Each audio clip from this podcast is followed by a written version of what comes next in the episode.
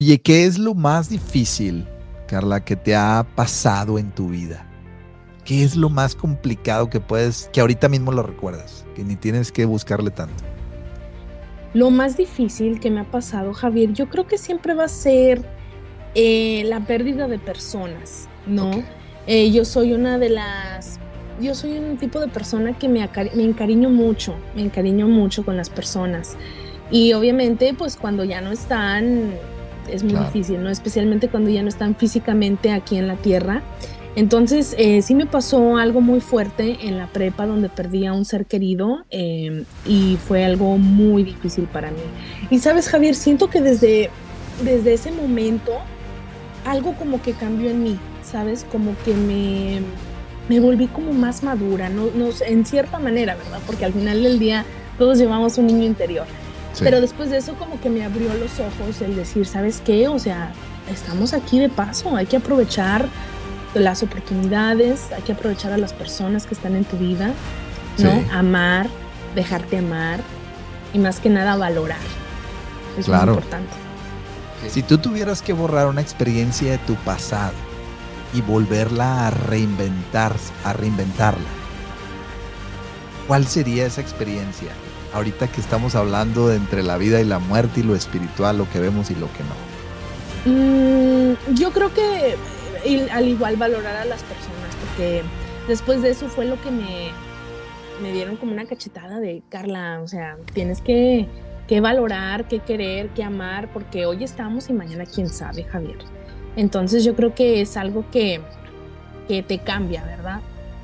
Tu forma de pensar. Pues imagínate, el mundo está enorme, ¿cuántas personas no existen? Hay personas que ni te conocen, entonces ¿por qué te estás mortificando en que te confundiste, en que te da nervios, en que te quieres animar a algo, quieres brincar en algo nuevo y te da miedo? ¿Por qué te va a dar miedo? ¿Qué tienes que perder? Que la gente hable mal de ti, al final del día la gente va a hablar mal de ti, Javier, estés haciendo bien o estés haciendo mal. Entonces, eso del modelaje también en su cierto punto fue un sueño para mí, porque también nunca me imaginé poder modelar para una tienda o en un fashion show donde habían muchas personas, etcétera. Entonces, también yo digo que vas cambiando de sueños. Ya te vas cambiando de sueños y al final a eso yo le llamo te vas reinventando. Si ahorita te dijeran, ¿sabes qué, Carla? Pues te queda un minutito de vida ¿qué dirías? Yo creo que más bien em, con quién pasaría ese minutito de vida, ¿no? Eh, yo creo que como pues obviamente lo material se queda, Javier, eh, al final de cuentas, las personas, ¿no? Sí. Eh, me encantaría pasar ese minuto con mi familia, decirles, oigan, a ver, reunión en la sala porque tengo un minuto de vida. Órale, nos quedan 30 segundos. Órale, rápido y abrazarlos, abrazarlos, darles un beso. Así me gustaría pasar mi, último minuto de vida, Javier, con mi familia. Excelente. ¿Cuándo fue la última vez que hiciste eso? Fíjate que hablar con ellos, hablo obviamente todos los días con mi familia, pero así de, darles un beso, mm, no recuerdo, no recuerdo cuándo darles un beso. Abrazos uno que otro día, ¿verdad? Pero beso no, Javier. Y es algo que es muy cierto. ahorita me pusiste a pensar, ¿por qué esperarme a tener un minuto de vida cuando puedo ir ahorita, tocarles la puerta, abrazarlos y darles un beso? Y a veces se nos olvida eso, Javier, que podemos hacerlo. ¿Por qué esperar hasta el último minuto? Hey amigos, antes de comenzar este podcast, déjenme les platico que Radical Mezcal tiene una gran cantidad de mezcales de alta calidad hechos con la tradición de maestros y familias mezcaleras. Si eres de los que les gusta ambientar la fiesta o ambientarse en las reuniones, llévate un mezcal de Radical Mezcal. Puedes buscarlos en su página de Instagram bajo el nombre de Radical Mezcal o visitarlos directamente en su tienda en Avenida Circuito Frida Kahlo, 2222, local 105A, en Valle Oriente, San Pedro Garza García, Nuevo León, México. Ellos tienen todo tipo de mezcal para todo tipo de ocasión. Así que ya sabes, no te olvides que en este mundo terrenal es oro líquido el mezcal. Comenzamos.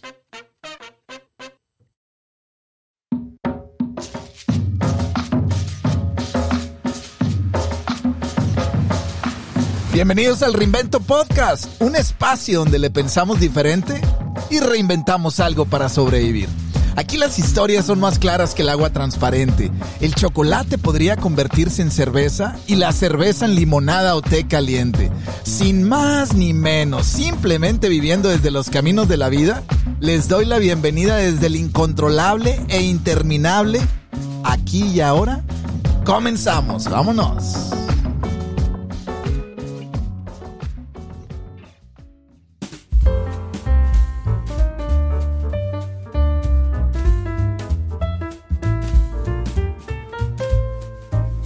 ¡Hey! ¡Qué gustazo me da saludarlos a todos los que nos escuchan nuevamente en este podcast, El Reinvento Podcast, donde aquí platicamos y compartimos historias de la vida real, historias que han cambiado no destinos ni caminos, sino a personas. Y hoy en día tengo a una invitada de lujo que me da tanto gusto tenerla aquí y tenemos una historia que vamos a contarte. Más bien ella nos la va a platicar. Así que quédense aquí porque esto se va a poner interesante. Bienvenida Carla, bienvenida. Qué gusto me da saludarte.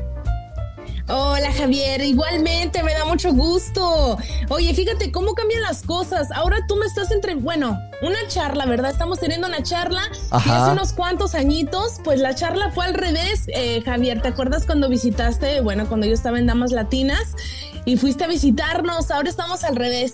No, hombre, qué, verte otra vez. Qué padre, la verdad que qué contento me siento de poder compartir este espacio contigo, pero sobre todo para toda la raza reinventada que ha pasado por momentos difíciles. Esta es una historia que te va a acompañar y te va a ayudar porque vamos a hablar, mira, del teatro. Has estado involucrada en la música, has estado involucrada también en el tema de la moda, de la fotografía, has estado involucrada también en el tema de revista, editorialista, en la universidad estuviste involucrada en muchos aspectos ahí de, gerencia y, y, manejabas ciertos proyectos y hoy en día, obviamente también fuiste conductora y hoy en día eres locutora de la estación Pantera, ¿no?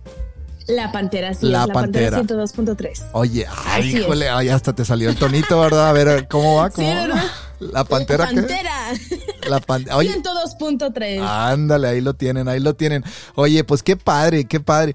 ¿Qué onda? ¿Qué es lo que estás haciendo hoy en día ahí en la estación? Oye, fíjate Javier que pues ahora, eh, como lo acabas de mencionar, pues se me dio la oportunidad eh, de ser locutora. Eh, soy la co-host de Jessie Lechuga. estoy en vivo de lunes a viernes de 6 a 9 de la mañana. Entonces es un horario muy temprano, pero estoy feliz de la vida de, de poder estar ahí en la Pantera. Estamos en vivo eh, aquí en San Antonio y si bajan la aplicación nos pueden escuchar donde quiera que se encuentren. Entonces tenemos muchos radioescuchas de muchas partes del mundo, mi querido Javier. Oye, y sobre todo toda la raza que se levanta tempranito para ir a la chamba y está en friega, ¿no? O sea, buscando la chuleta de cada día, tratando de reinventarse. Oye, ¿y qué onda? ¿Cómo te sientes con el Jesse Lechuga? Oye, muy bien. Fíjate que, de hecho, tan chiquito que es el mundo y San Antonio especialmente, eh, también lo conocí en Damas Latinas. Entonces, desde ahí surgió esta conversación de la radio. Yo tenía tiempo queriendo entrar en radio y bueno, pues por fin eh, lo conocí, se me dio la oportunidad y dije, de aquí soy.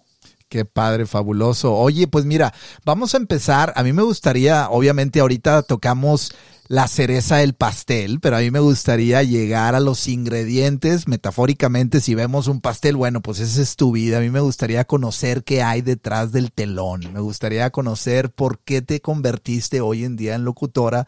Sé que terminaste y te graduaste este, también de la universidad, que también fue algo cañón, ¿no? Algo tremendo, un logro personal bastante, bastante bueno. ¿Cómo te sientes al respecto de eso? ¿Cómo te sentiste?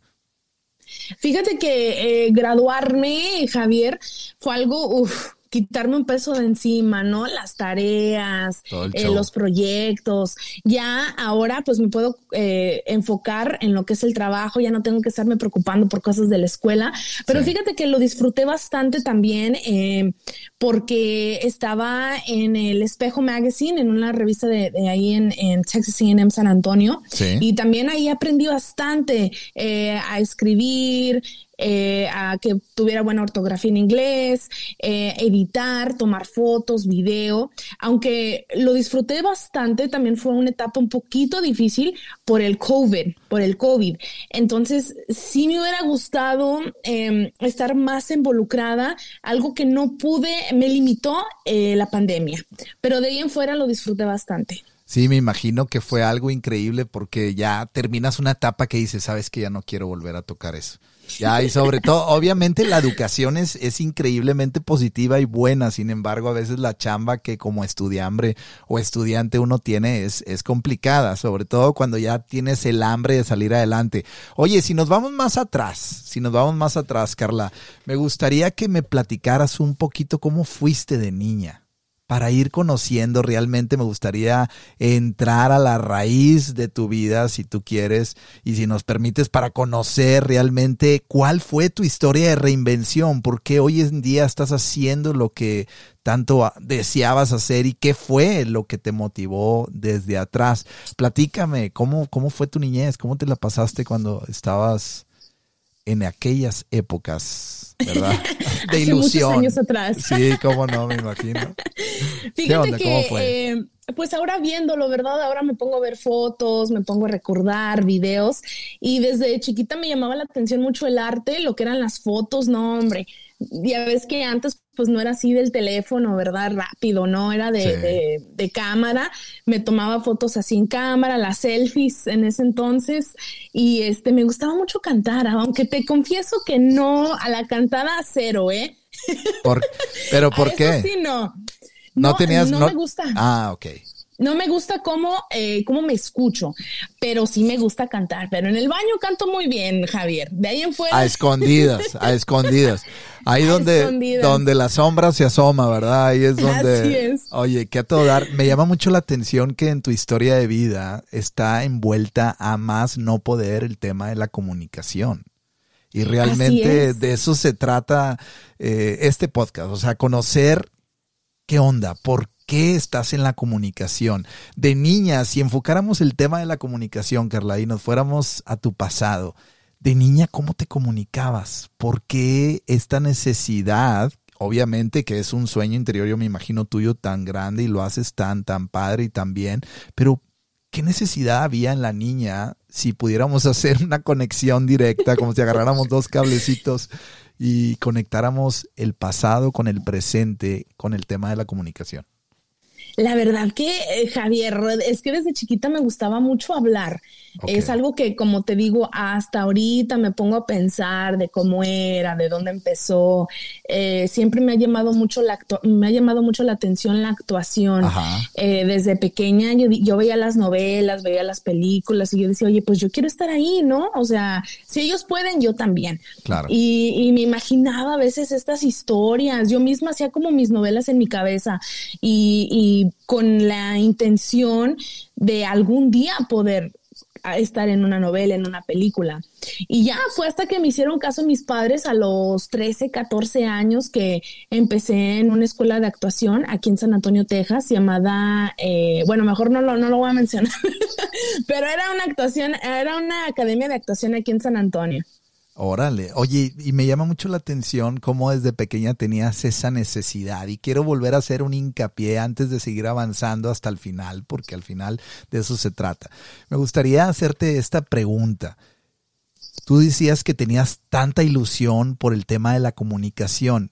Si tú pudieras ver algo negativo en Carla cuando ella era una niña, ¿qué pudo haber sido eso negativo que del lado positivo se reflejaba en la comunicación. ¿Me comprendes la pregunta? Porque yo no la entendí. No, no te creas. No. sí, sí, creo que sí se entendió, ¿no? Sí, sí, sí. Este, fíjate que algo negativo. Eh... Que digo, obviamente, yo sé que a veces no queremos exponernos, perdón que te interrumpí, pero haciendo un preámbulo, si pudieras identificar qué era lo que le faltaba o tenía además que le indujo a meterse al tema de la comunicación desde pequeña, ¿podrías identificar algo? Fíjate que más que negativo, Javier, era yo creo que eh, formar esa Carla que poco a poco me voy convirtiendo en. Eh, siento que también a veces es muy importante el, apodo, el apoyo de tu familia, el apoyo de tu alrededor. Y, y, si, si ellos creen en ti, yo siento que te da más, te impulsa, ¿no? A, a decir, ok, bueno, si ellos creen en mí, pues yo también voy a creer en mí. Y siento que, que fue eso, eh, que como te digo, hasta un poquito ya de más grande, fue cuando mis padres dijeron, bueno, este está friegue, friegue, friegue, que quiere algo, eh, que quiere estar en algo de arte, pues vamos a meterla, ¿no? A ver qué pasa. Y siento que hasta ahí fue donde, como te digo, poco a, poquito ir puliendo, ¿no? Puliendo el, eh, ¿cómo se podría decir? el talento que cada persona tiene, porque cada persona tiene un talento. Claro. El chiste es pulirlo, ¿no? Y lo interesante es por qué naciste con ese talento. ¿De qué forma? Y o sea, es que es interesante. ¿Por qué, ¿Por qué Carla tiene el talento de la comunicación y no el talento de, Digo, obviamente voy a ser muy general y no el talento a lo mejor del de, canto de la música cantada, como ahorita nos decías, que esa nada más cuando tú estás a solas. ¿Cómo se enfocó? Y eso es lo interesante de, nuestra historia de reinvención. O sea, ¿por qué escogimos o para qué escogimos cualquiera de las dos la vida que tenemos o la forma en la que vivimos? ¿Me entiendes?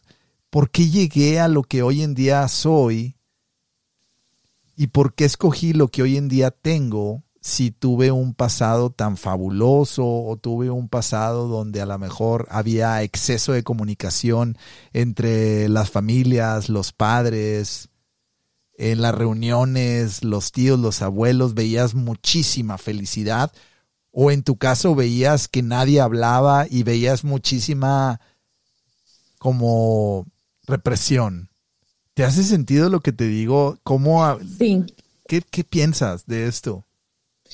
Bueno, yo pienso que cada quien eh, nace ya como con esa chispa de, de, hacer cada quien tiene como una intención en la vida, ¿no? Un logro en la vida.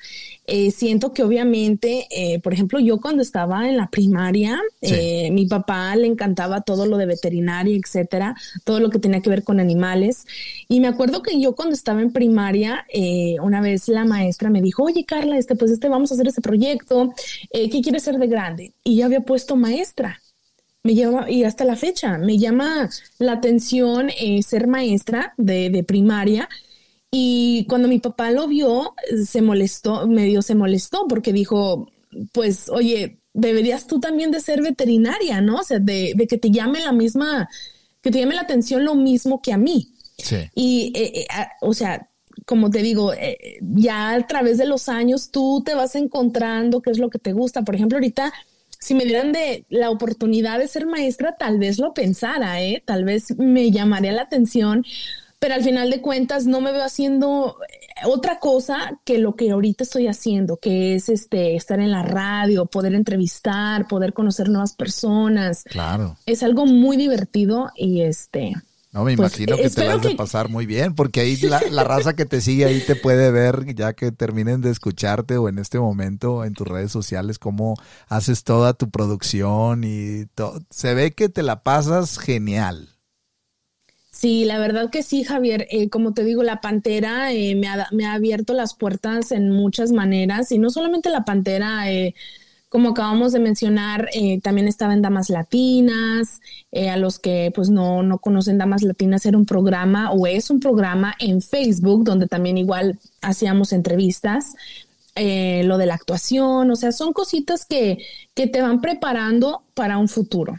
Claro, claro. Oye, y ahorita me llamó mucho la atención que decías que si se te presentara la oportunidad de maestra, ay, como que no le dices que no del todo. Obviamente te estás divirtiendo ahorita todo dar, te la estás pasando bien.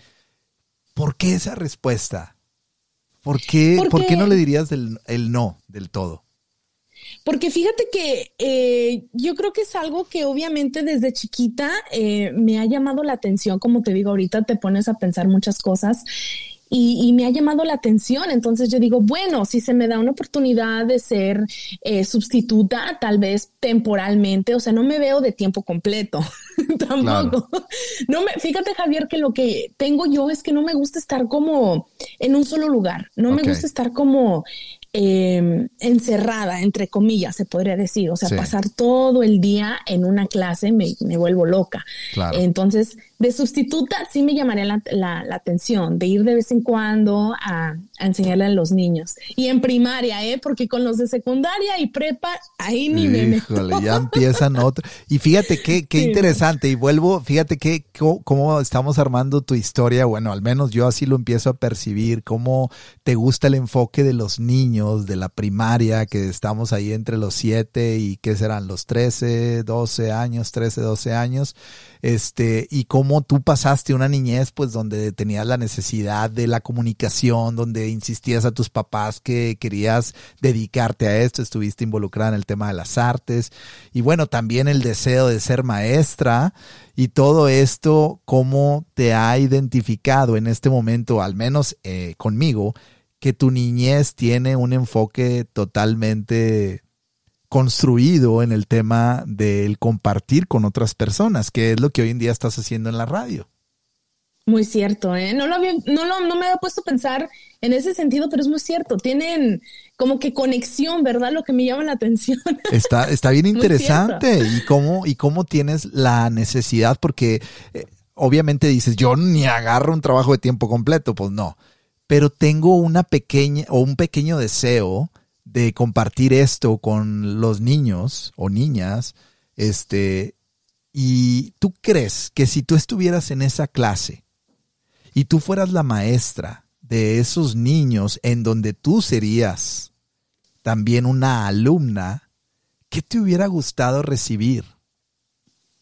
Si yo estuviera en, el, en, el, en los zapatos de los niños. En los zapatos de los niños, pero a la vez tú fueras también la maestra. ¿Qué te hubiera gustado recibir que no tuviste? Fíjate, Javier, que siento eh, que a veces los maestros son demasiado. Yo sé que no es culpa de los maestros, yo sé que es culpa del distrito, ¿verdad? Pero siento que a veces les, les eh, los forzan de más a aprender cosas que en realidad no necesitan. Entonces sí me gustaría como que aprendieran lo que lo que en realidad van a necesitar en la vida, ¿no? Lo que en realidad necesitan que hacer. Porque hay veces que nos ponen a hacer cosas, Javier, que yo digo, o sea, ¿esto dónde lo voy a ver, no? En vida real. Pero vuelvo a lo mismo, es algo que obviamente el distrito eh, lo enforza, no es, no, no es, no son los maestros, los maestros solamente están haciendo su trabajo, pero ser un poquito más eh, comprensivos con los alumnos. Siento que a veces son demasiado fuertes con ellos. Wow, qué interesante y me encanta la palabra que manejaste de comprensivos. Y ahí vamos armando tu historia de reinvención, porque al final, como te platiqué, de eso se trata, de ir entendiendo por qué llegaste a reinventarte ahora en la radio, por qué querías esa oportunidad, que al final es el final hasta el día de hoy que, que estás viviendo, ¿no? Pero cómo, cómo esa comprensión, y, y yo creo que, como dices, hay cosas materiales que ni siquiera vamos a utilizar, que aprendimos en la escuela y, la verdad es que lo podemos ver como pérdida de tiempo, pero de alguna forma nos están educando. Exactamente. Sin, em, sin, embargo, si tú fueras adelantándole un poquito desde la niñez, desde todo lo que hemos platicado y nos fuéramos un poquito a tu adolescencia, ¿tú crees que te faltó en algún momento de tu vida algo de comprensión que te hizo reinventarte a través de la comunicación? Como, como tipo, no te entendí muy bien tu pregunta, Javier. Excelente, la volvemos a, la volvemos a hacer, a ver si me acuerdo otra vez. Pero si, si pudiéramos adelantar un poquito tu vida, ¿tú crees que te faltó algo de comprensión de, de tus maestros hacia ti o de alguna persona hacia ti en el tema de tu adolescencia, avanzando un poquito desde la niñez a la adolescencia, que tuviste que utilizar a la comunicación para emitir o para decir algo porque probablemente no te escucharon o probablemente no te tomaron en cuenta? Mm, fíjate que nunca lo había pensado así, Javier. Eh, fíjate que lo raro es que siempre me llevé muy bien con mis maestros. Excelente, no, excelente. sí, siempre me llevé muy bien con ellos. Eh, de hecho, pues ahora le, platico a mi novio y él me dice, teacher's pet. ¿Verdad? Que en inglés les dicen teacher's pet, que son como, ¿cómo se dirían en español, Javier? Eh, los que se llevan muy bien con sus maestros, no sé. Los consentidos. Ok. Se, podría decir, ¿no? Como que les, que les hacía la barba, pero en realidad, Javier, no era que yo les hiciera la barba, no, no, no, o sea, era una amistad entre maestros.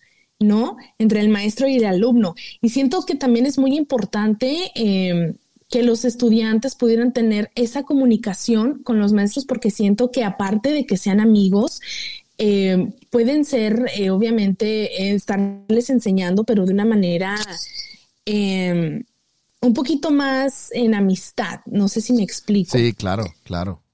Como con más confianza. Con ellos. Exactamente, exactamente. Con más confianza, claro, claro, porque eso se ha perdido de alguna u otra forma. ¿Y cómo, cómo cómo cada uno de nosotros nos vamos reinventando a través de nuestras necesidades. Y a lo mejor tú veías esa necesidad cuando eras una niña o un adolescente. Obviamente tienes un carácter padrísimo que te lleva súper bien con todos la, las personas te aceptan muy bien por tu carácter. Sin embargo, ¿cómo tú identificaste esa necesidad y utilizabas la comunicación para expresar ideas o ayudar o apoyar a personas? Y bueno, pues al final, qué interesante. ¿De qué forma tú sentiste que tu, que tu adolescencia, que tu prejuventud fue exitosa, si le pudiéramos poner esa palabra? ¿O sentiste que no la pasaste bien? Fíjate que em, yo traté de aprovechar cada momento de mi juventud porque, y digo juventud en cuestión de la preparatoria, ¿no? Como los años de la preparatoria. Em, yo estuve en actuación, después me pasé a modelaje y eh, fue como un, fueron como unos dos años que estuve, que no hice nada de, de este ambiente. Ajá y fue como que me tomé yo mi tiempo de disfrutar, ¿no? Disfrutar, salir con amigos, a fiestas, eh, lo que hace un adolescente, ¿no? Sí. Em, y siento que es muy importante también vivir cada etapa, Javier, porque eh, fue como mi, mi subconsciente al decir, ¿sabes qué? Tengo que disfrutar esta etapa porque ahí vienen los años donde me tengo que enfocar en mí misma, en mi carrera, en lo que quiero en la vida etcétera, ¿no? Entonces fue como un momento de, pausa, pero me la pasé muy bien en mi adolescencia. Me imagino que te la pasaste a todo dar y con toda la raza y sobre todo con todos los amigos que en esa época pues uno se la pasa muy, muy bien. Oye, ¿qué sentiste que fue lo que más te faltó en tu adolescencia? Lo que más me faltó en mi adolescencia, ¿qué sería, Javier? Mm, ¿Qué podría ser? Híjole, no sé. ¿Qué me faltaría? Estabas bien completa entonces, Carla. Pues me estoy tratando de acordar. Em, en mi adolescencia. tres, ahí pones la, edición. Le ponemos, le cerramos tin, tin, tin. No, obviamente, es que sabes una cosa, y te lo comenté, hay veces que escuchamos eh, entrevistas o charlas que suelen ser muy superficiales. Y a lo que voy es que yo, yo, a mí me gusta mucho profundizar y me gustaría poco a poco a través de lo que existe en el fondo construir la historia para que otros puedan verla y, puedan verme y puedan vernos y al final todos estamos en eso, ¿no? Yo me acuerdo, fíjate, cuando yo estaba en la prepa, así como ahorita tú decías, yo me la pasé también genial, fue la mejor época de mi vida, incluso más que la universidad y luego cuando empecé también a estudiar, eh, me, me empecé a enfocar en hacer algunos diplomados y algunos este, otros estudios, no me la pasaba tan bien como me la pasé en la preparatoria. O sea, al final, no, es en serio, no, no sé si a ti te pasó. Entonces, al final, yo creo que vamos identificando que lo que nos va faltando a lo mejor es el, la conciencia y los, el cariño de amigos o el acompañamiento que tuvimos de ciertas personas. yo creo que, que en la etapa en la que yo viví, después de la prepa, fue algo de lo que yo experimenté, que ya no encontré gente como la que veía en la prepa. Y por eso te hacía la pregunta, ¿qué crees que fue lo que más te faltó? Pero si no encuentras la respuesta, ¿qué fue lo que más tuviste? Lo que más tuve, ¿qué, qué podría ser? Me estoy tratando de acordar. Mm. ¿Qué te gustaba más hacer cuando estabas en esa, en esa época en tu vida? Fíjate que salir con amigos, Javier, o sea, tú me decías, Carla, esto, ahí estaba, o sea, vámonos, patitos, ¿para qué las quiero, no? Yo creo que eso fue lo que tuve de más, ¿no? Como muy, em, se podría decir, libertad en cierta manera de mis padres. Y fíjate que eh, es importante tener libertad, Javier, pero a la misma vez tener la confianza. Eh, es muy importante de poderles decir dónde estás, eh, si se te llegan a pasar las copas, poderles marcar, oye, sabes que ven por mí, todo eso, ¿no? Es, es muy importante el cuidarte, el cuidarte. Tener la confianza, ¿no? De, de, y, y de como padre y como hijo o hija. Eso es sí, exactamente. increíble, increíble. Cuando estabas en la prepa, ¿participaste en algo relacionado con el tema de la locución, como hoy en día lo haces, o conducción? Aparte de las actividades que, hiciste. Fíjate que no, eh, nada más estuve en una que otra clase de edición. Ajá. Ah, de edición. pero de ahí en fuera, sí, pero de ahí en fuera, eh, como te digo, fue como que me desprendí de todo de este ambiente y dije, ¿sabes qué? Es como mi tiempo de, disfrutar. Claro. Y, y, fue lo que hice. Oye, ¿qué es lo más difícil, Carla, que te ha pasado en tu vida? ¿Qué es lo más complicado que puedes, que ahorita mismo lo recuerdas, que ni tienes que buscarle tanto? Lo más difícil que me ha pasado, Javier, yo creo que siempre va a ser eh, la pérdida de personas, ¿no? Eh, yo soy una de las, yo soy un tipo de persona que me, me encariño mucho, me encariño mucho con las personas. Y obviamente, pues cuando ya no están, es muy difícil, ¿no? Especialmente cuando ya no están físicamente aquí en la tierra. Entonces, eh, sí me pasó algo muy fuerte en la prepa donde perdí a un ser querido y fue algo muy difícil para mí. Y sabes, Javier, siento que desde, desde ese momento algo como que cambió en mí, ¿sabes? Como que me, me volví como más madura, no, no, en cierta manera, ¿verdad? Porque al final del día todos llevamos un niño interior. Sí. Pero después de eso como que me abrió los ojos el decir, ¿sabes qué? O sea, estamos aquí de paso, hay que aprovechar las oportunidades, hay que aprovechar a las personas que están en tu vida, sí. ¿no? Amar, dejarte amar y más que nada valorar. Claro. Es muy importante. Que sí, porque la verdad se vuelve bien complicado cuando no hacemos nada de eso, se vuelve como un caparazón de una tortuga bien duro y no dejamos que nada se involucre, sino nos mantenemos como alejados de las cosas. Qué interesante, la verdad es que la pérdida es irremediable. Es muy difícil. Y ahorita que dices que estamos de paso, me llama mucho la atención esa expresión, porque muchos decimos eso, pero realmente no sé qué tanto lo sentimos. Yo creo que habrá, habrán personas que lo sienten más que otros y otros los decimos ya como si fuera un dicho popular. Sin embargo, si ahorita que estábamos hablando de la muerte, que obviamente es inevitable e infalible, ¿tú crees que, que la vida después de la muerte sigue siendo vida, pero en otro aspecto? Obviamente es otra, otra, otra pregunta, pero vamos por ahí. Sí, fíjate que es algo que, yo me pregunto mucho, Javier, el ¿habrá otra vida? Eh, ¿Cómo será? Si es que existe. Eh, ¿Será que nuestros seres queridos vienen a visitarnos? Eh, son cosas que preguntas del nunca acabar, ¿verdad, Javier? O sea, te preguntas una y otra vez y al final del día nunca vamos a saber, nunca vamos a saber, pero sí es algo que, que yo me pregunto muy frecuentemente. De hecho, a mí me encanta platicar de estas cosas. Em, espero, espero que haya otra vida, ¿verdad? Qué bonito sería el poderse uno eh, reunir con sus seres queridos, con sus amigos, etcétera. Em, pero de ahí en fuera, pues, quién sabe. Si tú tuvieras que borrar una experiencia de tu pasado y volverla a reinventar, a reinventarla. ¿Cuál sería esa experiencia? Ahorita que estamos hablando de entre la vida y la muerte y lo espiritual, lo que vemos y lo que no. Mm, yo creo que eh, al igual valorar a las personas, porque después de eso fue lo que me, me dieron como una cachetada de Carla, o sea, tienes que, que valorar, que querer, que amar, porque hoy estamos y mañana quién sabe, Javier. Entonces yo creo que es algo que, que te cambia, ¿verdad?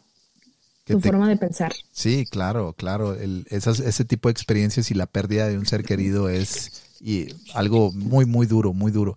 Cuando tú me hablabas de, de esa falta de comprensión que, que viviste o que veías en los maestros hacia los alumnos y ahora que me comentas eso, que te decías a ti misma de pues hay que estar más presentes, hay que estar más sensibles, hay que valorar más la vida. ¿De qué forma pudieras conectar esos dos aspectos? Eh, con el yo de ahora, eh, de lo que estoy haciendo y todo. Fíjate que hasta la fecha, no te voy a mentir, hay veces que yo me pongo nerviosa, ¿verdad? Como todo. Sí. Eh, al momento de entrevistar, al momento de ir en vivo, el momento de... Antes de esta entrevista yo estaba nerviosa, pero fíjate que es parte de... Eh, yo siento, eh, me han dicho, es un dicho, ¿verdad? me han dicho, es un dicho. Sí. que si no lo disfrutas, si más bien si no te da nervios es porque ya no lo estás disfrutando. Claro. ¿no? Entonces, el dar nervios es parte también de, de, disfrutar esos nervios, ¿no? La adrenalina que te da el poder hacer todo esto. Entonces, em, a lo que voy es, a veces nos da pena, Javier, el, ay, ¿qué va a decir la gente? O cómo me veo, o que me confundí en algo, etcétera. ¿Tú crees que le va a importar, o sea, más bien a ti no te debería de importar porque el mundo, Javier, pues imagínate, el mundo está enorme, ¿cuántas personas no existen? Hay personas que ni te conocen, entonces, ¿por qué te estás mortificando en que te confundiste, en que te da nervios, en que te quieres animar a algo, quieres brincar en algo nuevo y te da miedo? ¿Por qué te va a dar miedo? ¿Qué tienes que perder? Que la gente hable mal de ti. Al final del día, la gente va a hablar mal de ti, Javier. Estés haciendo bien o estés haciendo mal. Entonces, al final del día, si tú te estás divirtiendo, si eso te, te llena, pues ¿por qué no hacerlo, no? Y es como yo lo veo ahora. Increíble. Y la verdad es que, fíjate cómo, cómo me llama mucho la atención lo que dices, que cómo a veces perdemos esa sensibilidad y, no nos damos cuenta lo que estamos viviendo. Pero ¿cómo podríamos entender desde tu perspectiva, desde tu brújula, desde tu propia lupa, cómo podríamos entender los, los demás, lo que tú nos estás diciendo, ese sentimiento que estás viviendo dentro de ti? que de alguna forma llegó por un proceso de reinvención, algo tuve que dejar, algún comportamiento tuve que evitar, algunas palabras tuve que evitar decir, algo tuve que dejar en el pasado para sentir este tipo de, filosofía de vida. ¿Cómo, ¿Cómo, lo bajas a la realidad? Es que hay veces que platicamos esto y se vuelve como que tan romántico, tan, no sé si me entiendes, así como que tan en el aire, tan bello, pero realmente, ¿cómo lo podemos vivir? ¿Tú lo vives en tu día a día? Fíjate, Javier, que yo eh, pienso que es algo que la vida te va dando. Eh, la vida te va dando, eh, por ejemplo, el perder amigos, el terminar tus relaciones amorosas, el que algún familiar ya no esté contigo, etcétera. Todo eso te, te va abriendo los ojos de otra manera y vas cambiando, vas evolucionando, ¿no? Entonces siento que eso ya es parte de, de la vida te lo va dando la vida poco a poco. Increíble y interesante. Cuando tú estás en la radio hoy en día haciendo el brinquito para atrás y para adelante, ¿qué es lo que más deseas hacer? Cuando tú estás ahí en la em. locución. ¿Qué es lo que más deseas hacer? No lo que más disfrutas, sino lo que más deseas hacer. ¿Como a futuro? Cuando estás en la radio, pero que a veces como que dices, ay, esto no lo puedo hacer Ahí esto no lo puedo decir. Ay, pero en el fondo sientes una necesidad que puede ser muy bella, algo muy, muy bonito que dices, quisiera hacer esto, pero no se me permite. ¿Entiendes? Fíjate, sí, fíjate que de vez en cuando se me quieren salir las maldiciones, Javier. Ándale, ya viste. Okay. y es algo que obviamente, pues tenemos que tener mucho cuidado, ¿no? Porque pues no se ve bien, al final de cuentas no se ve bien, ni de un hombre ni, ni de una mujer. Pero es algo que a veces yo quisiera decirlo, ¿no? Aparte siento que los mexicanos, uno como mexicano, es... Eh, una que otro día se le salen las palabras, las malas palabras, ¿no? Entonces sí es algo que a veces se me, se me anda saliendo y yo, no, no puedo decir eso. Y a veces se me, se me salen, pero accidentalmente. O sea, se me han salido, yo creo, a lo mucho, yo creo que dos veces, Javier, una vez. Y de hecho mi compañero pues se le hace raro, ¿verdad? Porque yo trato de no decir groserías. Eh, ¿qué pasó, Carla? Y lo hacemos en, en burla. Y de hecho la gente también se burla ¿verdad? Se ríe con nosotros, más bien no se burla, se ríe con nosotros. Ajá. Pero sí es algo que, que de vez en cuando se nos quiere salir, Javier. Oye, se, y se me hace raro porque ahora todos los las personas que se dedican al tema de las redes sociales ya es como un lenguaje incluido, o sea, el, el hablar eh, con palabras eh, que no son formales, no sé si ese sea el término, este, como que ya las, las adoptaron y si no hablas así, pues no te aceptan o no te ves cool o no sé. Y al final me llama mucho la atención cómo, cómo tú evitas hacerlo, pero cómo también hay otro tipo de, de personas o comunidades que lo hacen. Entonces, ¿cómo de alguna u otra forma queremos ser aceptados al ser formales o al ser informales? ¿Me entiendes lo que te trato de decir? Sí, y fíjate que eso más lo veo en, en, redes sociales, Javier. Siento que, por ejemplo, eh, si tú, por ejemplo, tú como... Eh, tú tienes tu propio programa de podcast, ¿verdad? Pues tú puedes hacer lo que tú quieras. Sí. Pero acá pues tenemos un jefe, tenemos reglas, tenemos cosas, ¿verdad? Que tenemos que seguir. Entonces es un poquito diferente a tú manejar tus redes sociales. O sea, por ejemplo, tal vez si yo en una historia mía puedo decir una que otra mala palabra pero sí trato de cuidarme, Javier, también en mis redes sociales, porque al final del día hay personas que hasta la fecha no les gustan las malas palabras, ¿sabes? Y no quiero que, que mm, se pierda como ese profesionalismo que, que quiero tener Claro. Aunque hay veces que, como te digo, pues hay, hay, audiencia para todo. Hay audiencia que les gusta, que al contrario te van a seguir porque dijo, ay, mira, esta chava dijo esta mala palabra, ¿no? ¿Cómo cuál? ¿Cómo cuál? Ah, no te creas. Yo aquí lo digo, Javier. Ah, tú dilo, hombre, tú dilo. Tú reinvéntate. Oye. Sí, no, te entiendo todo lo que estás diciendo perfectamente, pero bueno, pues de eso está, de eso está hecha la vida, de la oscuridad y la luz. Y así es. Metafóricamente así es. Hay de todo en la viña del patrón. Así es. Sí, sí, sí. Pero como te digo, o sea, hay, personas que, que, hasta la fecha les molestan y, ya estamos en otra, en otros tiempos, Javier, como dicen, ¿no? Ya estamos en otros tiempos donde ya ahorita ya son como que más relajados, ya no son como en los tiempos de nuestros abuelos que decíamos una maldición o nos vestíamos de alguna manera y no, hombre, la, no te la, la cachetada. Sí, sí, sí. Ahora ya nada más nos las comemos, ¿te acuerdas? No sé si te acuerdas que venden unas cachetadas así como un dulce así. Ah, sí. Creo que se llaman cachetadas. Oye, una pregunta bien interesante ahorita que estamos hablando de todo el tema de la comunicación, que venimos de la niñez, todo lo que nos has ido platicando. Si tú, si te despidieran de tu trabajo, que obviamente amas tu trabajo, ¿a qué te dedicarías? ¿Qué harías? Híjole, Javier, toco más. no, digo, en buen, en buen plan, no te lo estoy diciendo para que suceda. Obviamente es como. sí, sí, sí, como el plan B. Bueno, vamos a verlo así. Sí, fíjate que em, me encantaría mucho. Eh, bueno, es que tengo algo, tengo planes, ¿verdad? Eh, en mente. Eh, me, me, encantaría mucho también hacer mi propio podcast. de hecho, si Dios quiere, viene pronto una un plan así. Este, pero yo creo que a lo mismo, Javier, a lo mismo me, dedicaría a, crear mi propio podcast, igual en, con la comunicación. O sea, yo ya no me veo fuera de la comunicación. Ya no, ya no, ya no puedo. Ya, ahí ya vas a desenvolver todo, todos tus días y toda tu vida. Sí, sí, la verdad que sí. Oye, como comunicadora, eh, igualmente me identifico contigo porque yo estudié la carrera de comunicación y, y, me encanta también hacerlo. ¿Qué crees que es lo que está detrás del telón? ¿Por qué tenemos la necesidad de comunicar? ¿Por qué no nos podemos dedicar a otra cosa? ¿Qué piensas? Nos gusta hablar, Javier, nada más. No nos pueden callar la boca. No nos pueden. Oye, bueno, muy bien. No, es que la verdad es que tiene mucho sentido. Pero tú crees que no nos dejaron hablar cuando éramos pequeños? ¿O de alguna forma nos reprimieron? ¿Qué piensas? Fíjate que es algo que tengo que hablar con mis padres.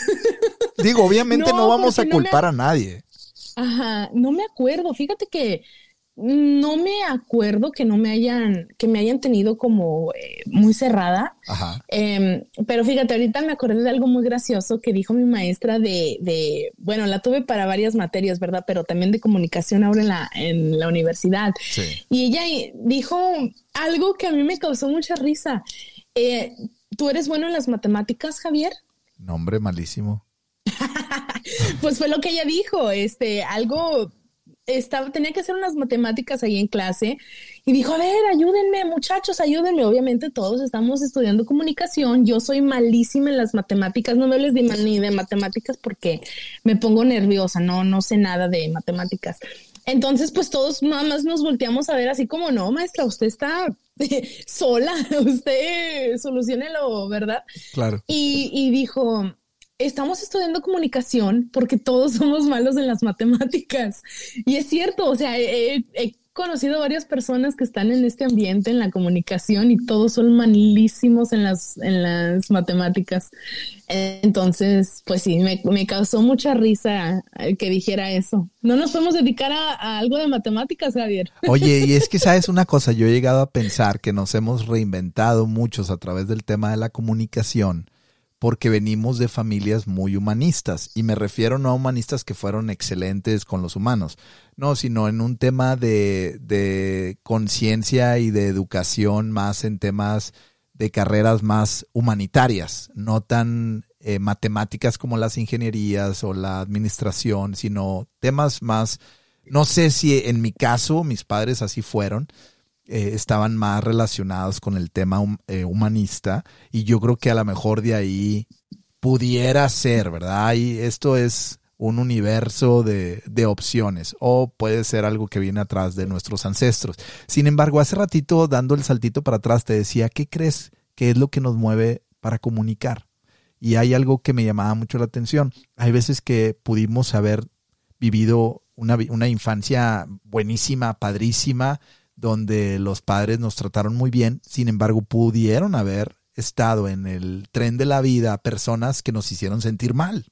Y a lo mejor a través de la comunicación tratamos de como remediar, no sé, estoy hablando en general, porque es muy interesante, si estuviera una ingeniera o un ingeniero enfrente de mí, pues haría la misma pregunta.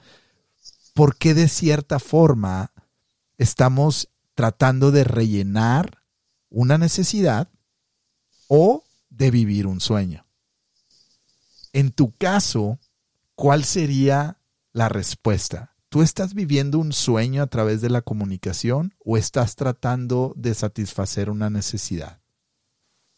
Yo creo que estoy viviendo un sueño, Javier. Excelente. Sí, yo creo que todo esto es un sueño. Eh, de hecho, a veces no me la creo que, que, estoy en, locución, que estoy conociendo ahorita bendito Dios a muchos artistas, etcétera. Y de hecho no estoy donde quiero estar, Javier. Quiero seguirle echando ganas en un futuro, ¿verdad? Seguir subiendo, seguir creciendo. Em, pero sí, todo esto es un sueño. Increíble. Si pudieras o si se terminara el sueño de tu vida, ¿cómo te irías? No, pues me iría muy triste. ¿Por qué te irías triste, Carla? fíjate que, fíjate que siempre se vale soñar, ¿no? Y al final de cuentas, yo, como dice el dicho, el cielo es el límite.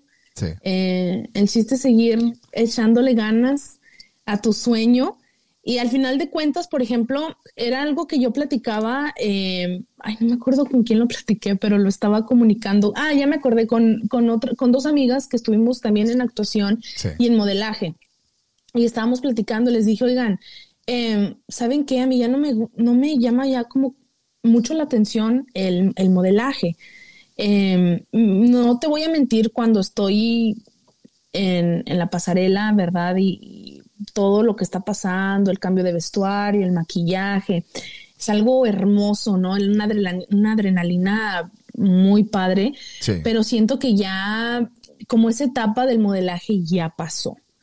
Entonces, eh, ahorita estoy eh, enfocada en otros proyectos. Entonces, eso del modelaje también en su cierto punto fue un sueño para mí, porque también nunca me imaginé poder modelar para una tienda o en un fashion show donde habían muchas personas, etcétera. Entonces también yo digo que vas cambiando de sueños.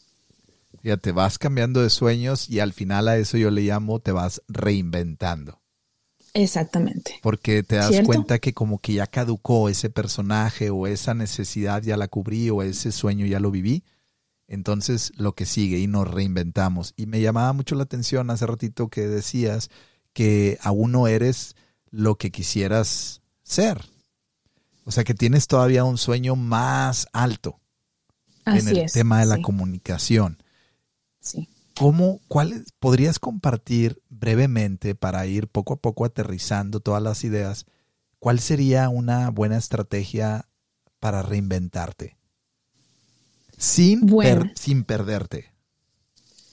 Em, bueno, yo creo que la práctica hace el maestro, otro dicho. Em, siento que todo es aprendizaje. Sí. Y mm, obviamente no somos perfectos. Hay cosas que tú todavía puedes mejorar, yo todavía voy a mejorar. Seguimos mejorando día tras día.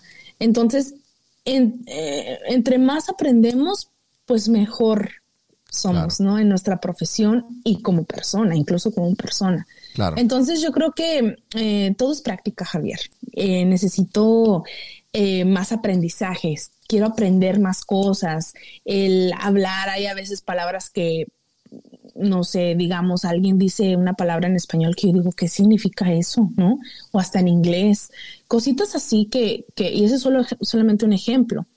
Eh, ponerme a investigar a ver qué significa esta palabra o em, tal grupo que no conozco, a ver de dónde son, cositas así, ¿no? Eh, ¿Cómo dices tú? Más aprendizaje. Más aprendizaje. Oye, si tú, si tú pudieras eh, dar, dándole una continuidad a esto y aterrizándolo poco a poco, toda la gente que te está escuchando y que te está conociendo desde un lado que a lo mejor puede decir, ¿por qué le está preguntando eso? ¿Y por qué les...? Pero al final de eso se trata.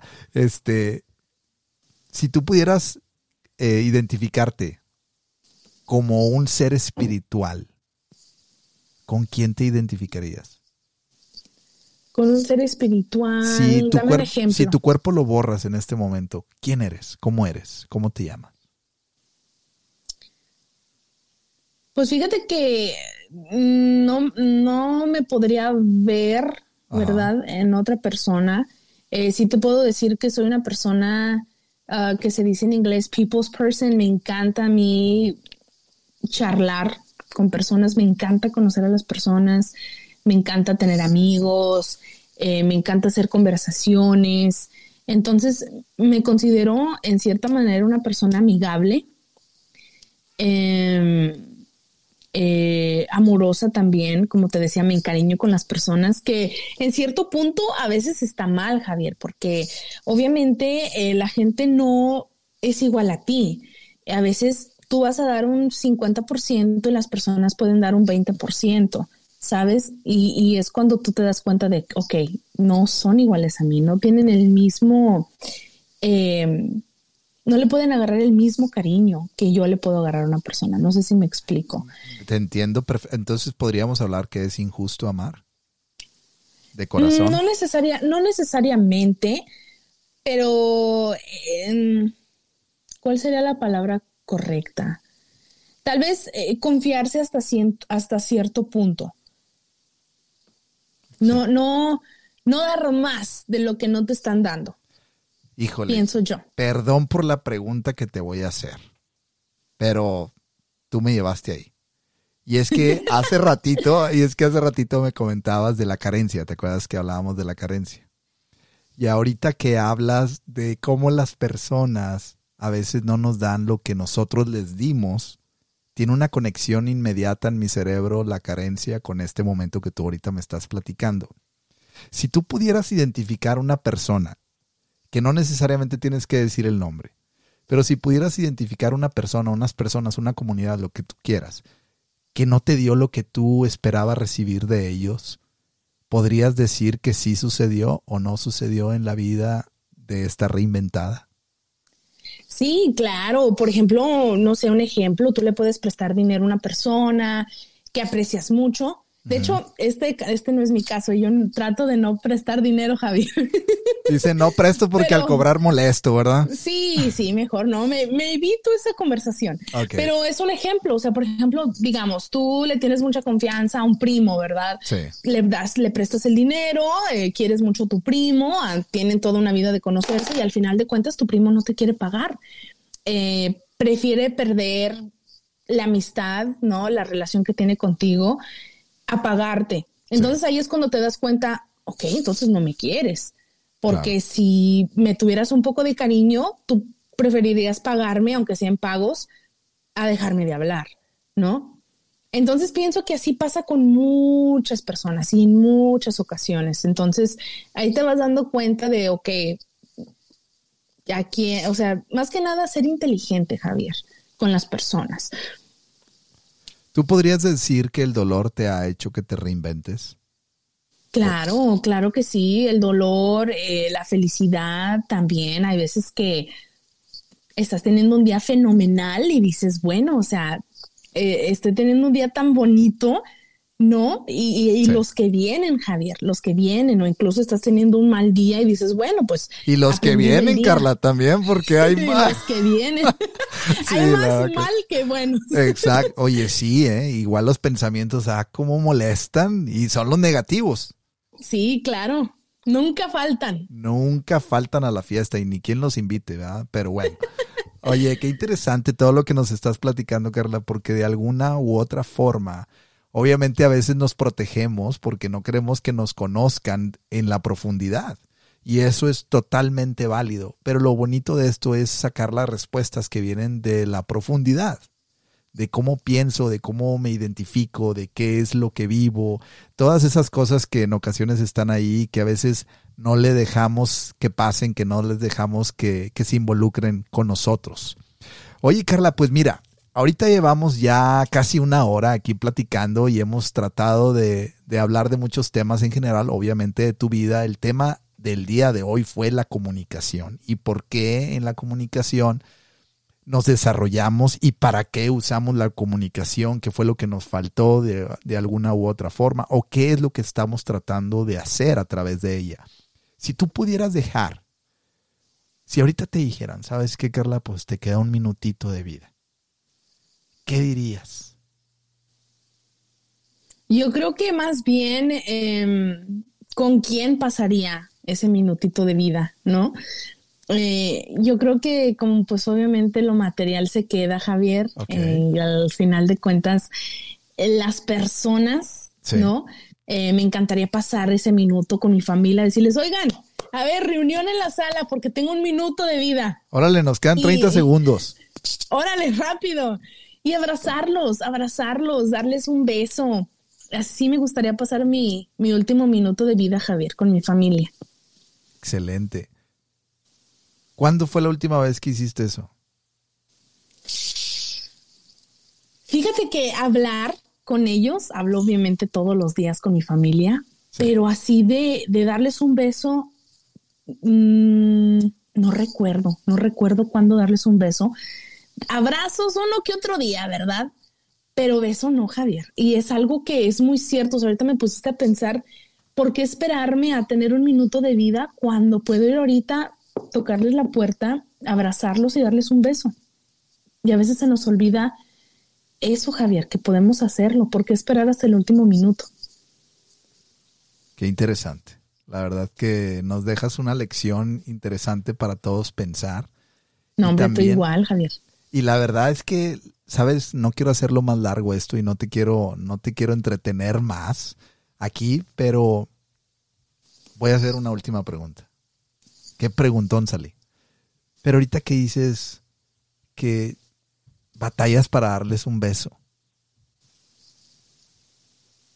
¿a qué se debe esa barrera que te bloquea el poder hacer eso? Obviamente no me, no me expliques tu, tu lado interior y profundo, sino en un aspecto, si lo pudieras poner como un concepto o algo así más superficial que podamos entender tus discípulos el día de hoy?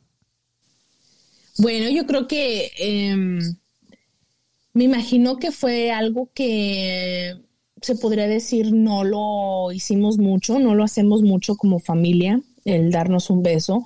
Eh, sí lo llegamos a hacer, pero es de vez en cuando. Em, pero así seguido, no. Entonces siento que es algo que también viene de casa, ¿no? el, el poder hacerlo seguido. Excelente.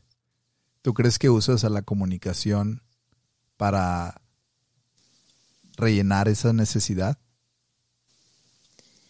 Puede ser, puede ser. Por ejemplo, en vez de irles a dar un beso, yo soy más de, oye, ¿te puedo dar un beso? de, charlar, ¿no? Oye, Exacto. dame un abrazo. En vez de nada más llegar y, y abrazar entonces, en parte, pues sí, ahí entra la comunicación. Excelente. Bueno, pues para toda la raza que nos está escuchando en este momento aquí con Carla y su servidor, para que nos demos cuenta cómo de alguna u otra forma lo que hacemos tiene un trasfondo en nuestra vida. Claro que sí. Y tiene una necesidad detrás también que todos somos imperfectos. No hay nadie que sea perfecto. Más dentro de la imperfección somos perfectos, o sea, somos nuestra máquina de vida, nuestro cuerpo es perfecto, es increíble. Carla, pues te agradezco muchísimo para toda la raza que nos está escuchando. Por favor, dinos tus redes sociales para que te vayan y te busquen y sobre todo te escuchen también en Pantera. Claro que sí. Bueno, pues me pueden escuchar en la Pantera 102.3 FM de 6 a 9 de la mañana de lunes a viernes con mi compañero Jesse Lechuga. Eh, yo soy la co-host Carla Monsiváis. En redes sociales me encuentras en Instagram como Monsiváis-Carla con K. No vayan a poner la C porque después andan agregando a otra persona, Javier. Ya la persona tiene como un millón de seguidores y yo sigo teniendo a mí. No, hombre, qué barba. Tú te quedaste con un millón y la otra ya van dos millones. Sí, no, hombre, todo por poner la letra mal. Pero sí, bajo carla en Instagram, em, en TikTok monsiváis.carla y en Facebook Carla Monsiváis. Excelente, pues ahí lo tienen. De verdad que yo creo que te mereces un fuerte aplauso. No, la verdad que muchísimas gracias por participar aquí, sobre todo por compartirnos un poquito de tu vida, un gajito ahí de tu vida, que has de tener muchísimas más historias. A toda la raza reinventada, recuerden que nada es gratis. Aunque creemos que todo es gratis, todo tiene al menos un pequeñito grado de dificultad. Y ese grado de dificultad es el querer moverse, el querer estar ahí. Aquí tienen un gran ejemplo, pues, ¿qué hacemos, Carla? ¿Cómo nos despedimos? Tú que eres hombre, Javier. profesional. Me hubiera, me hubiera encantado, Javier, verte en persona, habernos tomado un cafecito, ¿no? Hombre, pero. Algo, hombre, chido, sí, pero eh, qué bueno que fue así, Javier, porque si no nos hubiéramos tardado más tiempo. Entonces así estuvo bien. Así estuvo bien, porque si no hubieran seguido las preguntas, ¿verdad? Sí, sí, sí. Pero muchísimas gracias, Javier, por, por invitarme. Eh, Dios quiera si algún día llego a hacer un podcast como lo tengo pensado, pues ya sabes, tú también quiero tenerte ahí para poder seguir platicando. Te mando un fuerte abrazo y pues reinventado, reinventadas, aquí quedó la historia de Carla Monsi Weiss. Muchísimas gracias y nos vemos y nos escuchamos a la próxima. Ánimo y no se desanimen, que la vida continúa.